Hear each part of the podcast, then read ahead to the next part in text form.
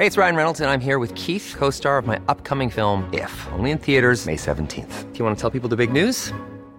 All right, I'll do. Sign up now and you'll get unlimited for $15 a month in six months of Paramount Plus Essential Plan on us. Mintmobile.com slash switch. Upfront payment of $45 equivalent to $15 per month. Unlimited over 40 gigabytes per month. Face lower speeds. Videos at 480p. Active Mint customers by 531.24 get six months of Paramount Plus Essential Plan. Auto renews after six months. Offer ends May 31st, 2024. Separate Paramount Plus registration required. Terms and conditions apply if rated PG.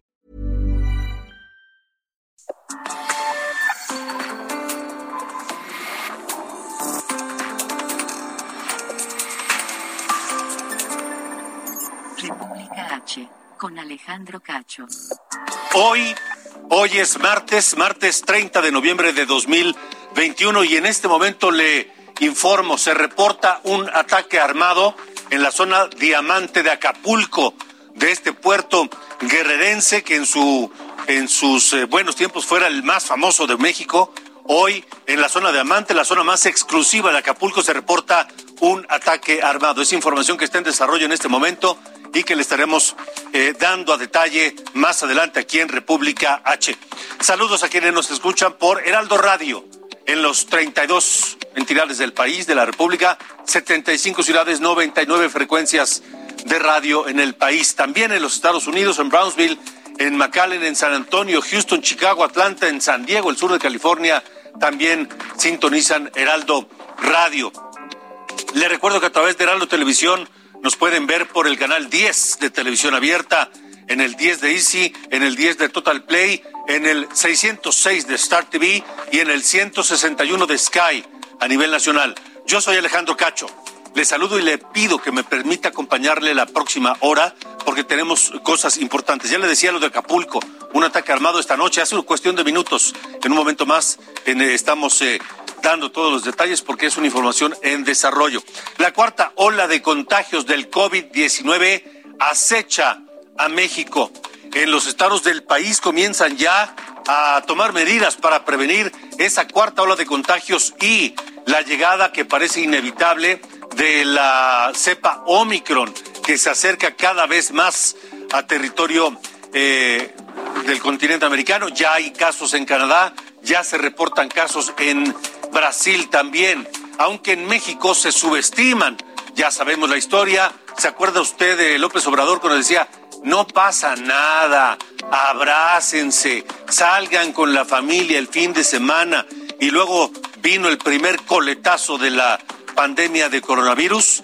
Bueno, pues ahora parece que es lo mismo. López Obrador y López Gatel subestiman los efectos de esta variante Omicron. Trataremos de esclarecer la, el riesgo de, este, de esta variante. Estaremos hablando con el doctor Alejandro Macías, uno de los científicos y médicos mexicanos que más activos ha estado en todo el desarrollo de esta pandemia que está cumpliendo ya dos años.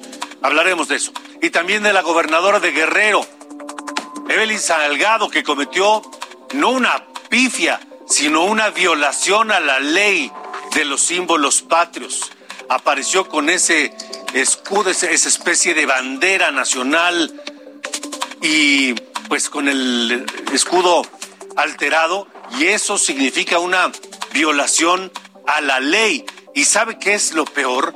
Que esto se presentó en instalaciones del 27 Batallón de Infantería del Ejército Mexicano con sede en Iguala, en Iguala Guerrero, que es la cuna de nuestra bandera nacional. Bueno, pues ya Evelyn Salgado se, se deslinda, le echa la bolita al ejército mexicano y bueno, es un escándalo esta violación de la gobernadora de Guerrero a el escudo nacional. Además, también aquí en República H estaremos hablando de nuestra sección de Ruta 2022. Datos de opinión pública, marketing e imagen colocan al senador José Ramón Enríquez como el favorito para convertirse en el candidato de Morena a gobernador de Durango. Más adelante le tendremos los números de esa amplísima ventaja del senador Enríquez en los números de opinión pública, marketing e imagen y estará con nosotros en este estudio el senador José Ramón Enríquez, senador de Morena. Así que tenemos todo eso y más esta noche aquí en República H, Ruta 2022. Yo soy Alejandro Cacho y comenzamos.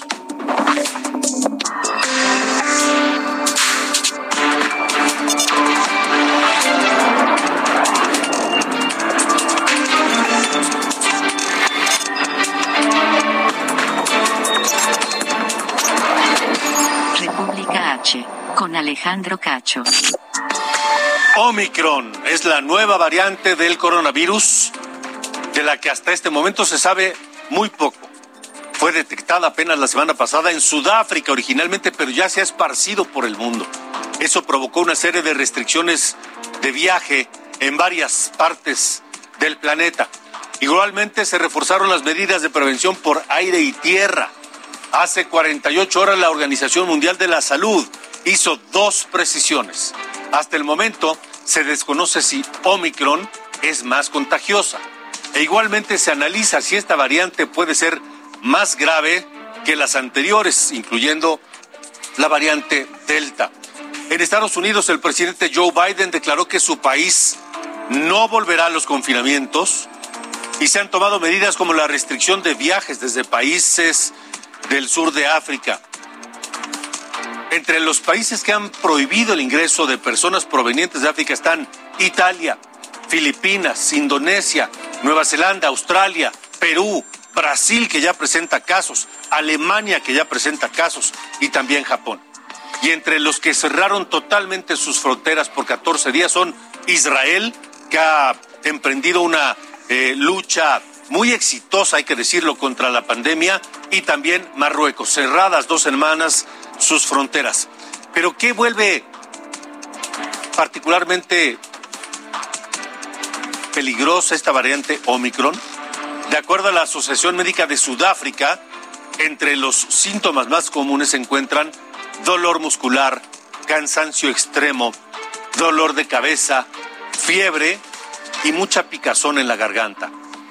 Hay que decir que no se presenta o no se ha detectado la pérdida del gusto o el olfato en personas afectadas por esta variante Omicron.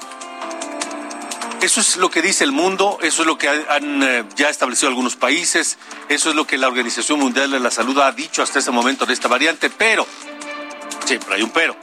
Aquí en México el presidente López Obrador, ¿se acuerda usted cuando en marzo del 2020 dijo, no pasa nada, hay que abrazarse, hay que salir con la familia, y menospreció a la pandemia?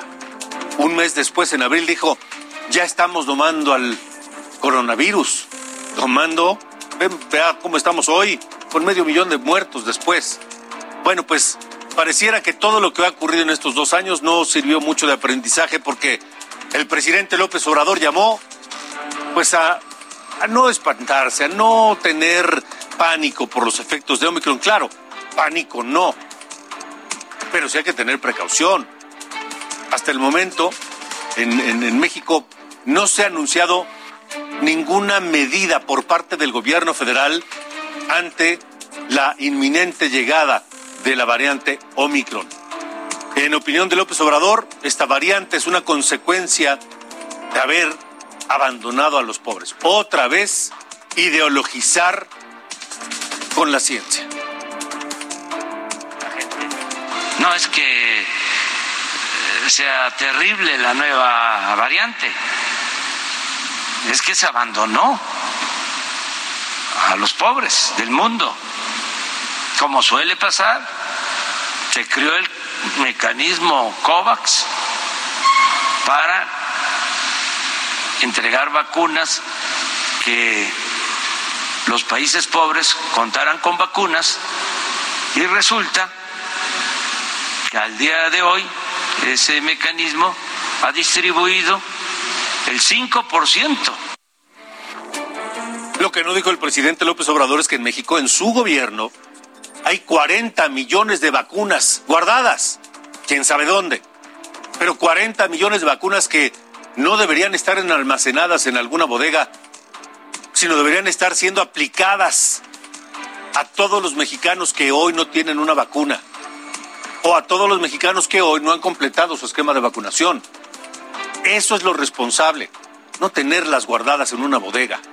¿Para qué nos sirven guardadas 40 millones de vacunas? ¿Quién sabe dónde? Esos 40 millones de vacunas deberían estar protegiendo a 40 millones de mexicanos al día de hoy.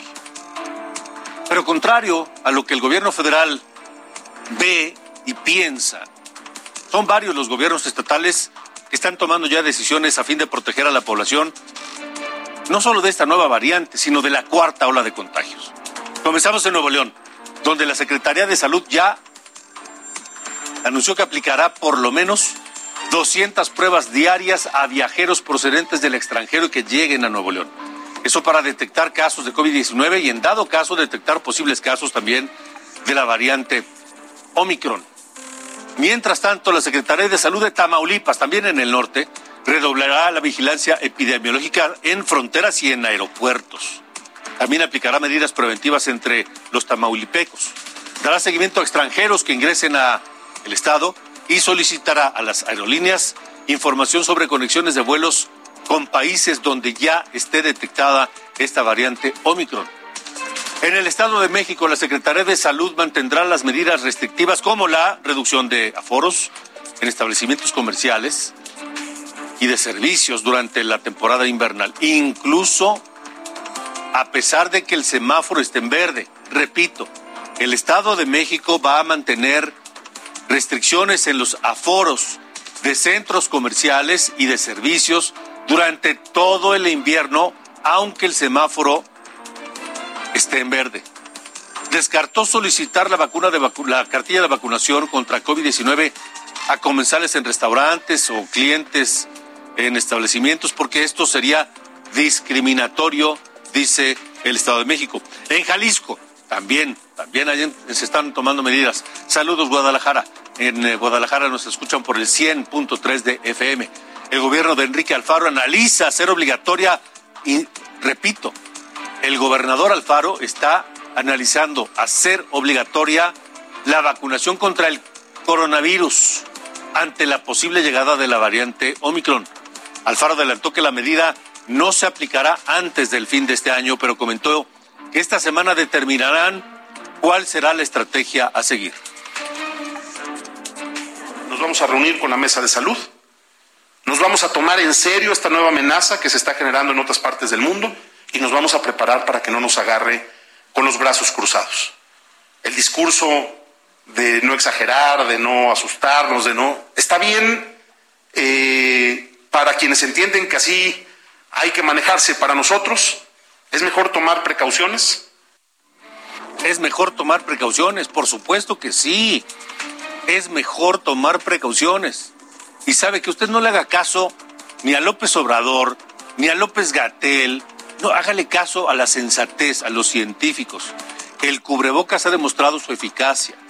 Hay que mantener lugares ventilados, evitar congregaciones con personas, más cuando son en lugares cerrados. Mantener la distancia. Eso es lo que hay que hacer, porque es lo que sabemos que funciona. Olvídese de lo demás. No hay que entrar en pánico, por supuesto, pero sí hay que ser responsables. Vamos a Colima. Allá nos escuchan en el 104.5 de FM, porque las autoridades sanitarias colimenses endurecieron las actividades de vigilancia en el puerto de Manzanillo ante la llegada de cruceros. El protocolo consiste en verificar la declaración marítima y una lista de temperatura de todos los tripulantes de los barcos en Manzanillo. Y mientras todo esto están haciendo los estados, Hugo López Gatel da por hecho que la variante Omicron llegará a México. Claro, eso lo podemos dar por hecho todos. Descartó cerrar fronteras, descartó cancelar viajes. Y eso está bien, pero desprecia las evidencias médicas y científicas. Escúchelo, Hugo López Gatel podemos prácticamente garantizar que Omicron terminará siendo una de las variables, de las variantes de COVID-19 predominantes en el mundo. Desde luego puede incluir a México. Démoslo por hecho, igual que llegará a los demás países del orbe. La entrevista en República H. Bueno, alguien que ha sido muy responsable, muy activo y que nos ha ayudado a muchos, muchos millones de mexicanos para enfrentar esta, esta, esta pandemia es el doctor Alejandro Macías, a quien saludo y agradezco por estar nuevamente aquí en República H. Doctor, gracias y buena noche. Hola, Tocayo, buenas noches, gusto estar con tu auditorio. Igualmente, muchas gracias. Eh, se sabe poco de Omicron, ¿no? Todavía, mira, sabemos poco, para muchas cosas, pero sabemos lo suficiente como para saber que es de preocupación. ¿eh? Ah. La Organización Mundial de la Salud no llama variante de preocupa- de preocupación a cualquiera. Hay que recordar que hay miles de variantes y solamente se habían descrito cuatro variantes de preocupación. Ajá. Esta sería la quinta en todo lo que va de la pandemia. ¿Y qué es lo más preocupante? Porque se han dicho muchas cosas, que si causa enfermedad grave, que si no, que si escapa la vacuna. Lo más preocupante de todo es que ha demostrado una cosa que ninguna variante había demostrado antes, que es capaz de sobreponerse, de eliminar, de infectar inclusive en presencia de la variante Delta. La variante Delta, que había salido de la India, había desaparecido a todas las demás variantes. Recuerden la variante alfa y la beta y la gamma. Bueno, la variante, la variante Delta de la India, cuando llegaba a cada país, desaparecía a todos los demás. Y no había habido hasta este momento ninguna variante capaz de infectar mientras estaba infectando la variante Delta. Y esta variante, variante Omicron, parece, por los informes que tenemos de eh, Sudáfrica, que es capaz de hacer eso. De hecho, hay evidencias de que en el área de Johannesburgo ya está sustituyendo a la variante Delta. Y eso sería lo que preocupa, no tanto que tantas mutaciones tiene, porque ¿qué significa eso? ¿Qué implica? Que si es capaz de hacer eso en Sudáfrica y si ya, como parece, salió del África, se impondría a esta variante delta en buena parte del mundo y es muy posible que tengamos que sufrir todavía el embate de esta variante en todo el mundo y que no detiene, no se va a acabar todo con la variante delta, sino que tendríamos que eh, seguir sufriendo embates por lo menos de otras variantes o al menos de esta variante y tendríamos que subir todavía otro pico cuando creíamos estar ya dejando el último pico que era el pico delta.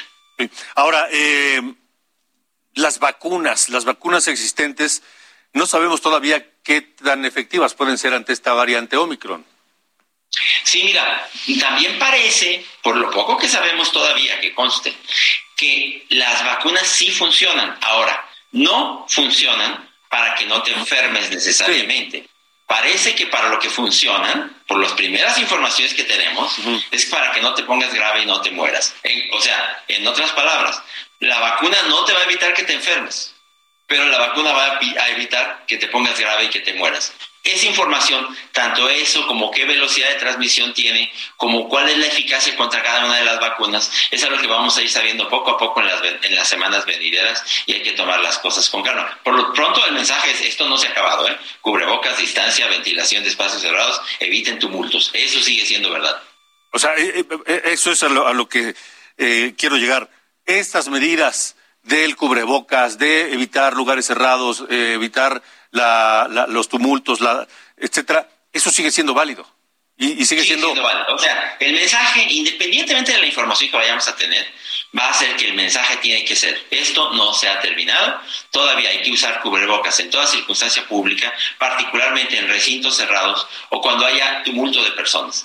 Todavía quien pueda hacer el trabajo desde casa, que lo haga, que lo prefiera. Todavía quien pueda evitar tumultos, que lo haga. Y si estás en tumultos, ponte un cubrebocas, preferentemente dos cubrebocas. Y muy importantemente, ventila los espacios cerrados cuando estés en recintos que no estén ventilados y eh, vacúnate en cuanto te toque. Ese es un mensaje que va a seguir seguramente independientemente de la información que vayamos a recibir. O sea, si tuviéramos que priorizar las medidas de protección sería cubrebocas, evitar tumultos, lugares ventilados, etcétera, y vacuna. Vacúnate en cuanto te toque y con la que te toque. Ahorita no le andes buscando que si esta es mejor que aquella, la que te toque. Ponte la que te toque. Ahora, eh, tenemos 40 millones de vacunas guardadas en algún lugar que deberían estar siendo aplicadas por todo el país, ¿no? hay que acelerar, hay que acelerar la vacunación y hay que entender que ante el embate de una nueva variante que muy probablemente vamos a, a sufrir en todo el mundo, no nada más México, tenemos no solo que incrementar la tasa de vacunación, tenemos que incrementar la tasa de muestreo, tenemos, ya se ha hablado mucho que si vamos a cerrar aeropuertos, yo diría que es más conveniente decir, bueno, si estamos queriendo detectar gente que venga de lugares potencialmente eh, peligrosos, pues hay que hacer pruebas a la llegada, eso que ni qué, hay que incrementar el número de pruebas, no necesariamente cerrar vuelos. Es decir, no cerrar vuelos, pero sí, por ejemplo, pedir eh, que los viajeros que vengan de otros países, pues cuenten con una prueba de, de, de, Al menos de una prueba de antígeno y que, eh, y que estén rastreables en todo momento los que vengan. Ahora mira, la verdad es que es muy posible que para este momento, porque ya se ha pasado con todas las variantes, ¿eh? cuando piensas que todavía la puedes contener, la verdad es que nunca ha sido eso posible. Una vez que nos enteramos que anda por ahí, es que ya está diseminada. Ahora ya es evidente que hay muchos pacientes o hay varios pacientes en Europa ya bien detectados que nunca habían viajado al África y que ya tienen la variante, la variante Omicron. ¿Qué significa eso? Que queremos a veces cerrar el establo cuando ya se nos salieron los caballos. Tocayo. Ahora, doctor Alejandro Macías, este, los síntomas son parecidos. ¿O qué se sabe de los síntomas de esta variante? Sí, parece que esta variante da, eh, da síntomas un poco diferentes. Hoy, hoy leí que en, Sudáfrica también pudiera afectar un poco más a los niños. Todavía es información que no sabemos. Pero lo que sí sabemos es que da un, un cuadro más hacia la fatiga, el dolor muscular, el dolor de huesos, la, la, la postración y que da menos síntomas nasales. Eh, y en eso se, se, diferenciaría. Pero también hay que decir que clínicamente va a ser muy difícil y que las autoridades, los servicios de salud y de diagnóstico ya deben estarse preparando, como, como he leído que lo está haciendo, para eventualmente identificar esta variante cuando llegue a México, si es que va a llegar, que es muy posible. Ahora, eh, ¿se sabe que está afectando más a los niños? Esta variante? Hoy, hoy leí un informe en que si bien la, la COVID-19 suele respetar a los niños, en este hay más casos de niños. A ver, pero eso puede ser simple y sencillamente porque también en África, como en otras partes del mundo, se han vacunado mucho más. Los pocos que se han vacunado se han vacunado adultos y pocos niños, y entonces pudiera estar yendo sobre población de no vacunadas. Es todavía, eh, digamos, información preliminar, no podemos decir todavía eso con certeza. Ahora, doctor Alejandro Macías, el, estas variantes, estas mutaciones de los virus se producen porque la porque porque porque se cambian, porque mutan en organismos no vacunados? También, mira, es muy, este virus tiene tantas, tantas mutaciones que es imposible que se haya mutado de brincar entre una persona y otra. Casi seguramente este virus mutó porque estuvo dentro de una persona que tenía deficiencia de inmunidad, digamos un paciente con cáncer, un paciente con VIH-Sida, que lo tuvo meses y que le estuvo dando oportunidad de, de, mutar, mutar y descubrir casi todas las mutaciones y un día lo expulsó y puede infectar a alguien más. Estos virus mutan y luego cuando ya se enfrentan a otros virus tienen ventaja por dos motivos, porque se transmiten más fácilmente o porque escapan a la inmunidad que ya tienen unos porque ya se aliviaron, o sea, tienen más capacidad de reinfectar o de infectar a los que ya están vacunados. Y eso es lo que va a ocurrir normalmente con todos los coronavirus. A, ver si, si, lo, si, lo, si lo puedo decir con mayor claridad. Eh, ¿Podríamos detener o aminorar la velocidad de mutación de este virus mientras más personas estén vacunadas? Absolutamente, sí. Lo dices bien. Por eso es que se ha insistido que a un plazo intermedio y largo, aunque aceptemos que primero van los adultos, convendrá vacunar jóvenes y niños, porque en ese sentido vamos a estar dando menos oportunidad para que el virus cambie y que podamos estarlo atacando mejor. En el futuro tendremos que tener también preferentemente otras herramientas terapéuticas como medicamentos antivirales, eh, eh, anticuerpos monoclonales, entender mejor qué es lo que está pasando y tratarlos mejor, va a ser toda una serie de herramientas. O sea, eh, aquí el mensaje también es esto que no vamos a acabar esto nada más con la vacunación, vamos a acabarlo con la vacunación, con las medidas que ya hemos dicho, con las precauciones que tengamos todos, hasta que esto lo podamos eliminar en todo el mundo. O sea, se puede, se puede acabar con la vacunación y evitar los contagios. Se, puede, digamos, atenuar los contagios, reducirlos, reducir la carga y reducir la posibilidad de que el virus esté mutando. Sí se puede. De acuerdo.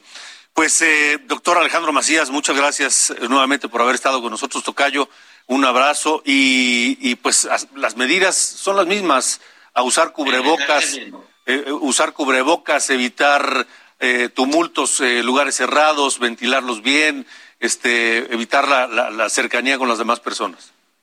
Así es, Tocayo. Me da mucho gusto estar con. Cuídense, por Igualmente, gracias, gracias. El doctor Alejandro Macías, uno de los científicos más más, más destacados y más activos durante el desarrollo de esta pandemia que ya lleva, dos años y que pues parece que todavía nos va a llevar varios meses más. Estamos en eh, República H. Y aquí hablaremos de la ruta 2022. Y en la ruta 2022 parece que se perfila ya con una eh, posición de muy cómoda ventaja. El senador José Ramón Enríquez como favorito para convertirse candidato de Morena a el gobierno de Durango. Estaremos platicando con él más adelante y por supuesto lo que les decía al principio del programa, este ataque armado que se reporta esta noche, en estos momentos, en la zona de Diamante de Acapulco. tendremos los detalles. Regresamos. Regresamos. República H. Con Alejandro Cacho.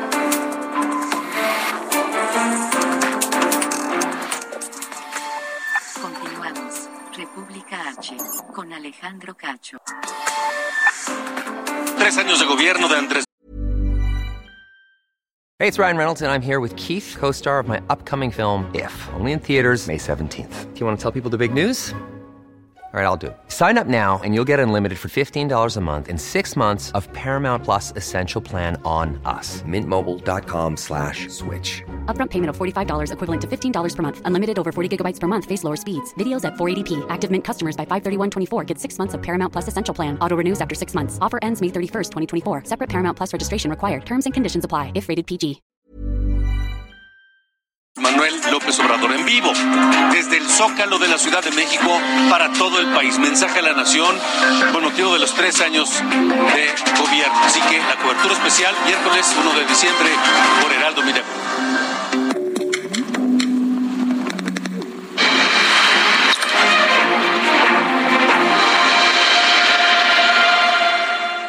Comenzamos en la ruta 2022 está muy movida, está agarrando gas y espérese lo que va a ser a principios del año, porque por ejemplo en Durango pues se están perfilando los, las posibilidades de cada uno de los aspirantes con mayores posibilidades para convertirse en candidatos de sus distintos partidos, pero en el caso de Morena, vean los números de opinión pública, marketing e imagen, donde el senador José Ramón Enríquez sale como el mejor posicionado, pero por mucho además 58.6% en esta encuesta de opinión pública, marketing e imagen entre los aspirantes a la candidatura de Morena, solamente de Morena.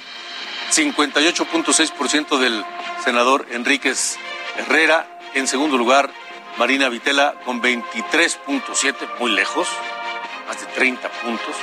Eh, Maribel Aguilera, 9.7%. Santiago David Fierro, hasta el fondo, con 7.9%. Parecería que, pues, eh, así como se ven estos números, que debo decir, los números que presentamos en Ruta 2021 para el proceso electoral del pasado junio, pues fueron sumamente certeros. De principio a fin, los números que le presentamos en Ruta 2021, así resultaron.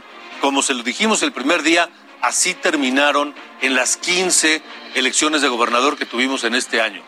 Ahora empezamos con estas que le presentamos la semana pasada y ahora esta particular del estado de Durango entre los aspirantes a la candidatura de Morena. Así que, pues parece, senador Enríquez, bienvenido José Ramón Enríquez, pareciera que pues ya está muy perfilado, ¿no? Muchas gracias Alejandro, gracias a este gran medio de comunicación. Y saludo a todos con mucho afecto y cariño. Más de 30 años recorriendo mis 39 municipios en mi estado querido de Durango. Y sobre todo conociendo los problemas de la gente, conociendo los problemas de Durango. Y la gran oportunidad, no solamente en Consejo Nacional de Morena, sino ahora con esta medición nos compromete más. Estamos contentos, pero el compromiso es mayor los problemas y los retos de Durango son muy grandes. Y solamente unidos, solamente trabajando y con estrategia, trabajando sobre todo por nuestra gente. Hay problemas muy serios. Estuve revisando fin de semana pasado que tenemos alrededor de, o exactamente 79.601 personas en pobreza extrema. Y los tenemos localizados en cada uno de los 39 municipios ¿Qué tenemos que hacer para que se modifique la calidad de vida de ellos? ¿Qué programa para erradicar la pobreza extrema? Por supuesto que va a haber un gran compromiso si nos permite la ciudadanía de Durango, si las cosas salen bien, como son las posibilidades cuando ve uno estas mediciones. Pero el cariño de la gente es muy grande. Me he dedicado a servir, Alejandro. Mi profesión me ha permitido estar muy de cerca con ellos, con un programa nacional que en Durango lo hacemos con mucha precisión desde hace más de 30 años, operar a nuestros niños, adultos mayores en forma gratuita. me, me gusta. Hay que decir que el senador Enríquez es médico de profesión. Médico de profesión, soy cirujano oftalmológico y estudié cirugía de retina. Me dio tanto gusto ver hace unos momentos a Alejandro Macías, mi querido maestro del Instituto Nacional de la Nutrición, escucharlo con qué claridad habla sobre el problema que enfrentamos de la pandemia. Pero en Durango, con la grata sorpresa de estos números, es un compromiso muy grande. Estamos trabajando en 16 partes del, del estado ya abriendo clínicas con una cobertura amplia gratuita, servicio oftalmológico, odontológico, médico, laboratorio y medicamentos gratuitos. Pero esto nos hace pensar que podemos hacer muchas cosas juntos.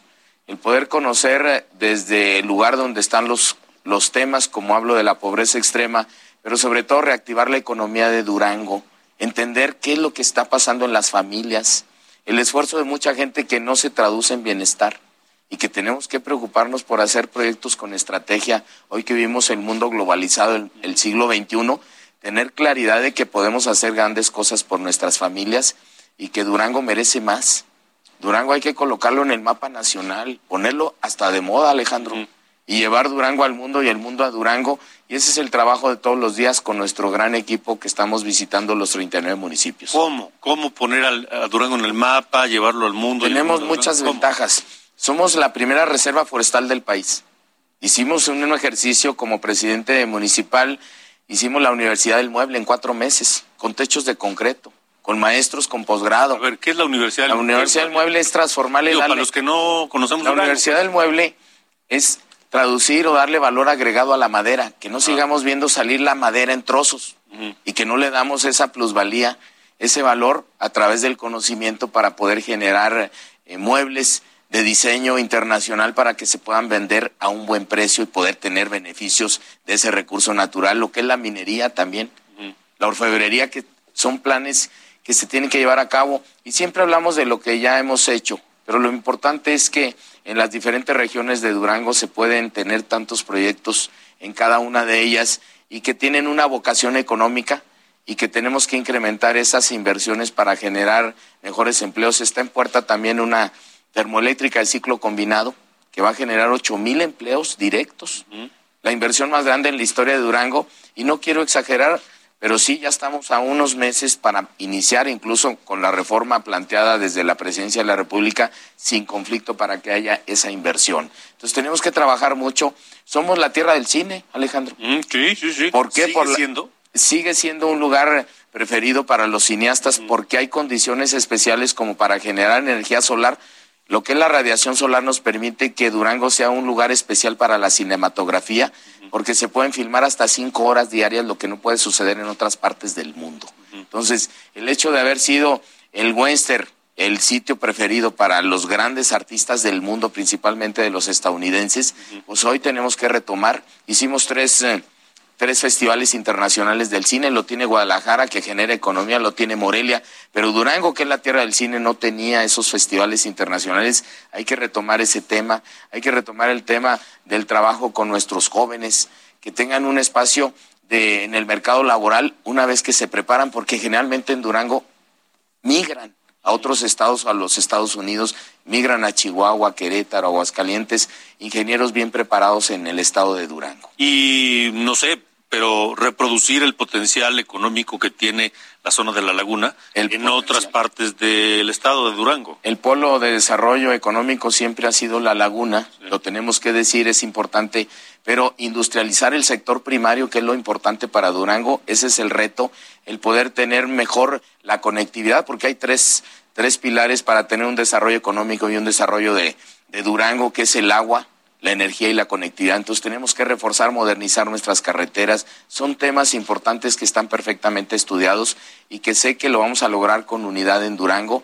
No nos queremos adelantar por el respeto a los tiempos, pero son 30 años de trabajo, de recorrer mi estado, de recorrer el país con mi programa de cirugía extramuros y sé que este respaldo que me dan los duranguenses a través de estos estudios pues merecen un no solamente un reconocimiento, sino también un compromiso muy grande para, para trabajar. ¿Haría el senador José Ramón Enríquez, eh, un llamado a los demás aspirantes para evitar la encuesta, la de Morena, porque ya la, la diferencia es enorme. No, yo, yo creo que aquí yo sería muy claro que todos tengamos la gran oportunidad de participar. Que podamos respetar esos tiempos que nos establece nuestro movimiento y nuestro partido y que no queden dudas. Que siempre sea el piso parejo, la transparencia, que nos va a ayudar mucho a que podamos construir la unidad y una vez que salga la encuesta podamos ir juntos a construir precisamente el proyecto que necesita Durango, una vez que hagamos un gran diagnóstico con la gente, con los expertos, con los académicos, pero también con los ciudadanos de cada una de las familias de Durango. No, yo invitaría a que sigamos con ese con esa convicción democrática de respetar siempre los resultados y respetar los instrumentos que utilizamos en el movimiento como es una encuesta. ¿Ya hay fecha para la encuesta? Eh, antes del 24 de diciembre nos ha dicho nuestro partido que estaremos en condiciones de recibir esta, esta encuesta definitiva. Tuvimos el pasado viernes la información a través de nuestro delegado político Nacho Mier, el diputado federal, y nos informó de una medición y aparecimos nuevamente en primer lugar en posicionamiento, de modo que vamos a seguir trabajando para que sigamos en esa posición y sobre todo cercanos a la gente. Ahora, senador eh, José Ramón Enríquez, ¿son, serán estos cuatro aspirantes quienes estén finalmente en la encuesta de, del partido o podría haber algunos otros? No, yo creo que sí va a haber dos más. Eso es lo que nos han informado. El, la propia Comisión de Elecciones de Morena puede ampliarlo a dos más para que precisamente puedan estar cubiertos todos los liderazgos que hay en Durango y que podamos tener resultados en función de que no falte nadie, que no sea excluido nadie. Yo era incluso del principio de que los 14 aspirantes que se registraron en, en, la, pues en el proceso interno de Morena fueran parte de, la encuesta. Yo creo que no era malo este, que fueran los 14, a lo mejor metodológicamente no es, no es tan aceptado por método de las encuestas, método científico, pero yo era de la idea que no fuera excluido absolutamente ninguno de los aspirantes, hombre o mujer. Bueno, pues estaremos en espera de la encuesta y este pues que el, regalo de Santa, ¿no? El 24 de diciembre, que venga con una candidatura. El regalo, Alejandro, es que tengamos oportunidades en Durango y que verdaderamente podamos cumplir las expectativas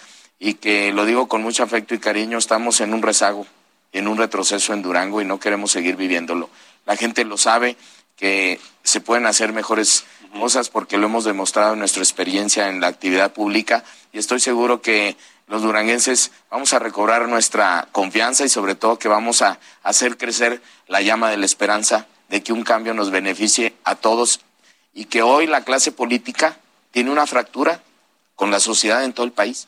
Ya no queremos políticos, Alejandro. Queremos líderes.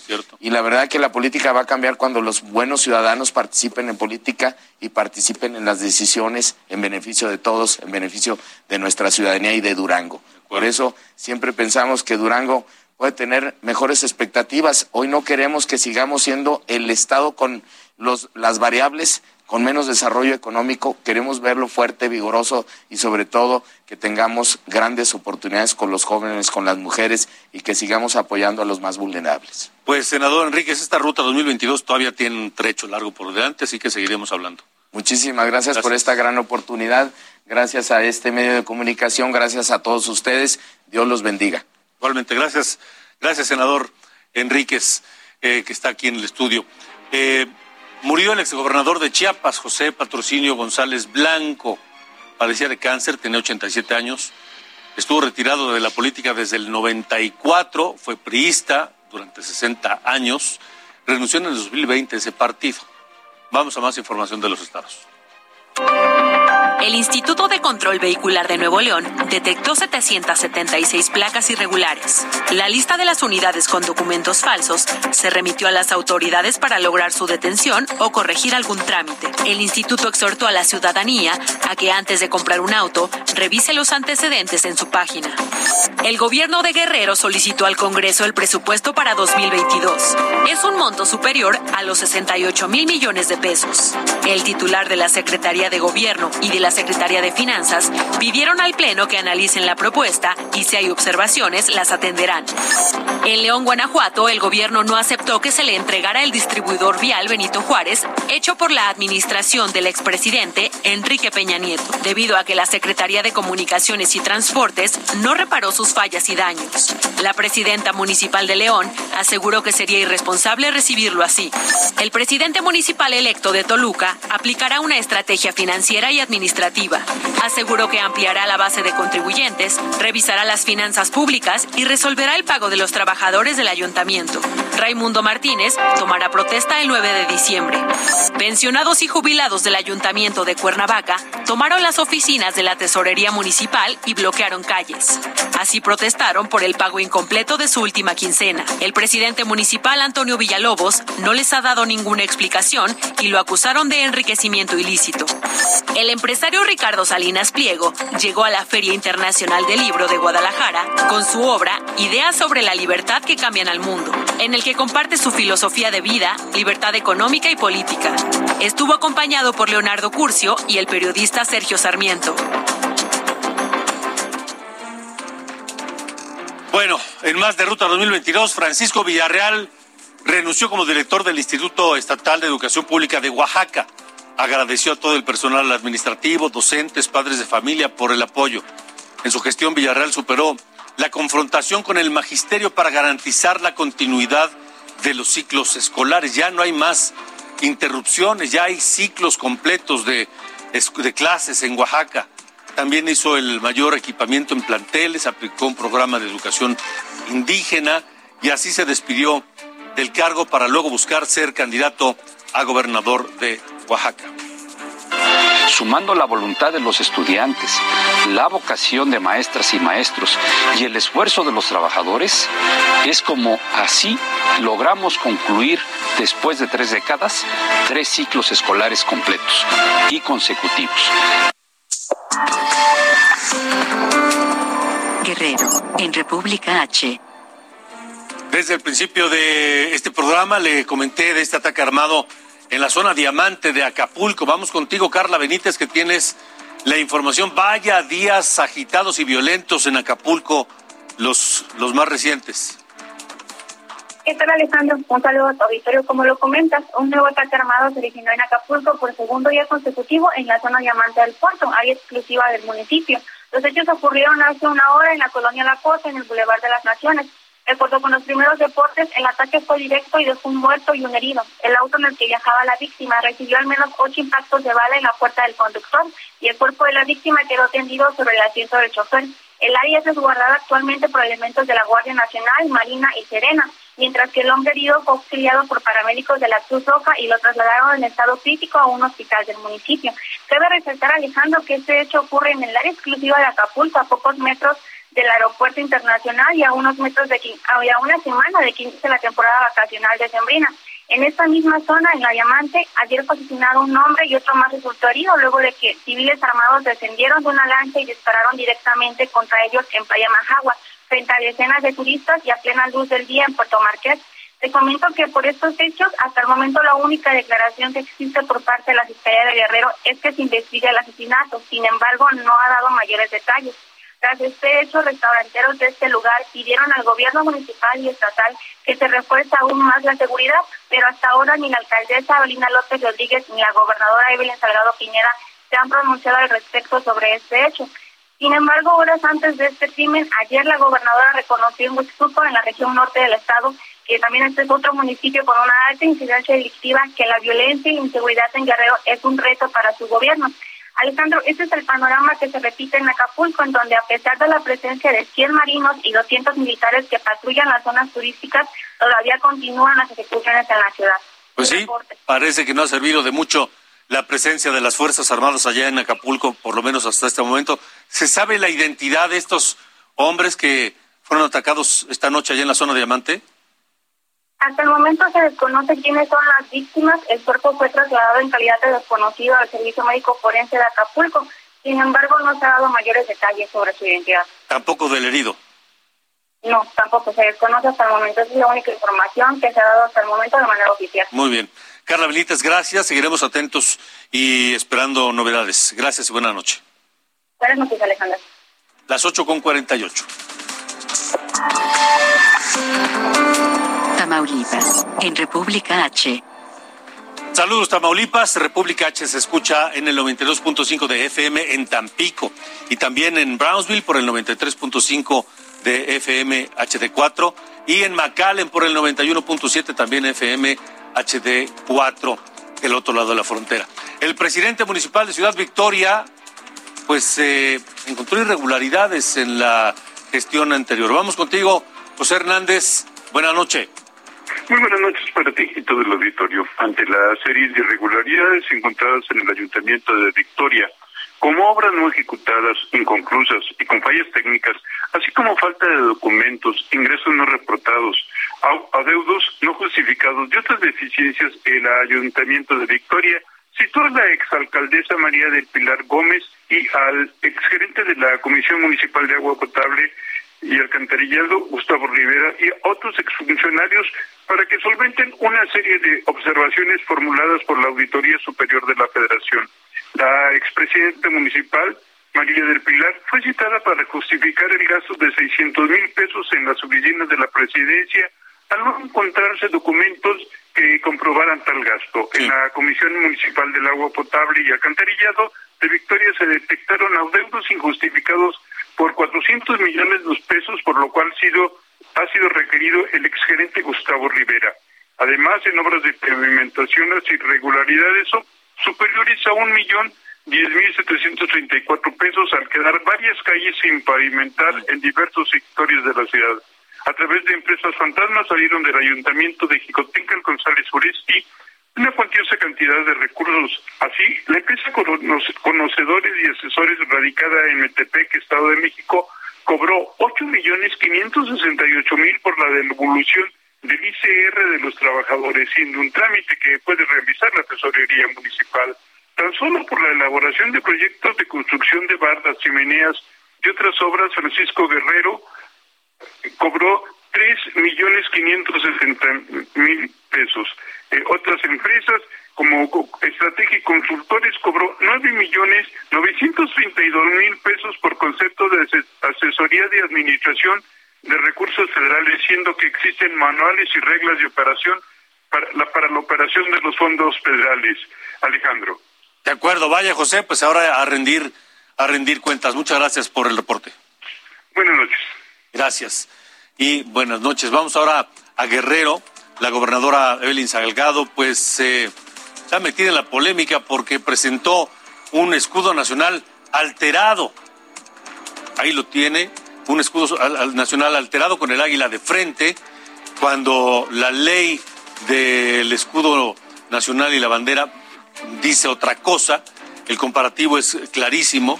Eh, muestra una serpiente curveada con forma de S, como S de Salgado. Y bueno, pues legisladores de oposición y grupos en redes sociales demandan a la Secretaría de Gobernación sancionar a quien sea responsable de esa infracción a la ley y a los símbolos patrios. ¿Qué dice la ley sobre el escudo y la bandera nacional, así como el himno nacional? En el capítulo 2 de su artículo segundo, dice cuáles son las posibles sanciones a quienes alteren el escudo nacional. Dice, el escudo nacional está constituido por un águila mexicana con el perfil izquierdo expuesto. Dice además que pues está sobre un nopal con la pata izquierda y que pues es claramente un, un escudo completamente distinto al que se vio en la presentación de la gobernadora de Guerrero. ¿Cuáles son las sanciones posibles para quien altera el escudo nacional?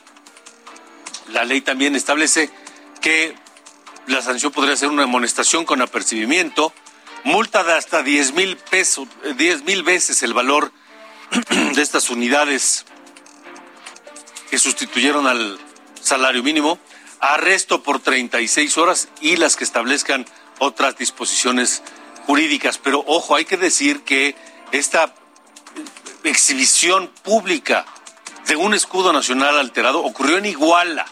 Iguala es la cuna de la bandera nacional, pero además sí ocurrió en instalaciones del vigésimo séptimo batallón de infantería del ejército mexicano. Hasta esta noche la Secretaría de Gobernación, que es la encargada de sancionar estas violaciones, guarda silencio. Y la Secretaría de la Defensa Nacional también guarda silencio, porque fue en sus instalaciones donde se presentó esta violación al escudo nacional. Vamos a Coahuila. El gobernador Riquelme rindió su cuarto informe de gobierno. Fue un evento reducido a causa de la pandemia de COVID y se comprometió el gobernador de Coahuila a continuar con finanzas públicas sanas. Esto es parte de lo que dijo. Redoblaremos el paso para cumplir todas nuestras metas. En los próximos años vamos a consolidar los proyectos y estrategias que hemos construido juntos. Me comprometo a continuar con finanzas públicas sanas, a seguir blindando la seguridad del Estado, a fortalecer el crecimiento económico y el empleo, pero de manera especial a que la próxima generación encuentre un sistema de salud pública renovado y bien preparado para seguir enfrentando la pandemia y cuidar la salud de las familias, pues el COVID no ha terminado. Es todo en República H. Recuerde que mañana tenemos una cita aquí mismo a las 8 de la noche. Gracias y hasta la próxima.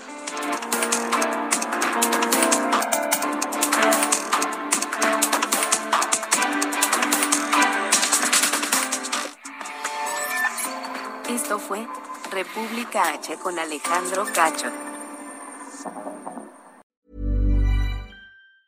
Ever catch yourself eating the same flavorless dinner three days in a row? Dreaming of something better? Well, HelloFresh is your guilt-free dream come true, baby. It's me, Kiki Palmer. Let's wake up those taste buds with hot, juicy pecan-crusted chicken or garlic butter shrimp scampi. Mm. Hello Fresh. Stop dreaming of all the delicious possibilities and dig in at HelloFresh.com.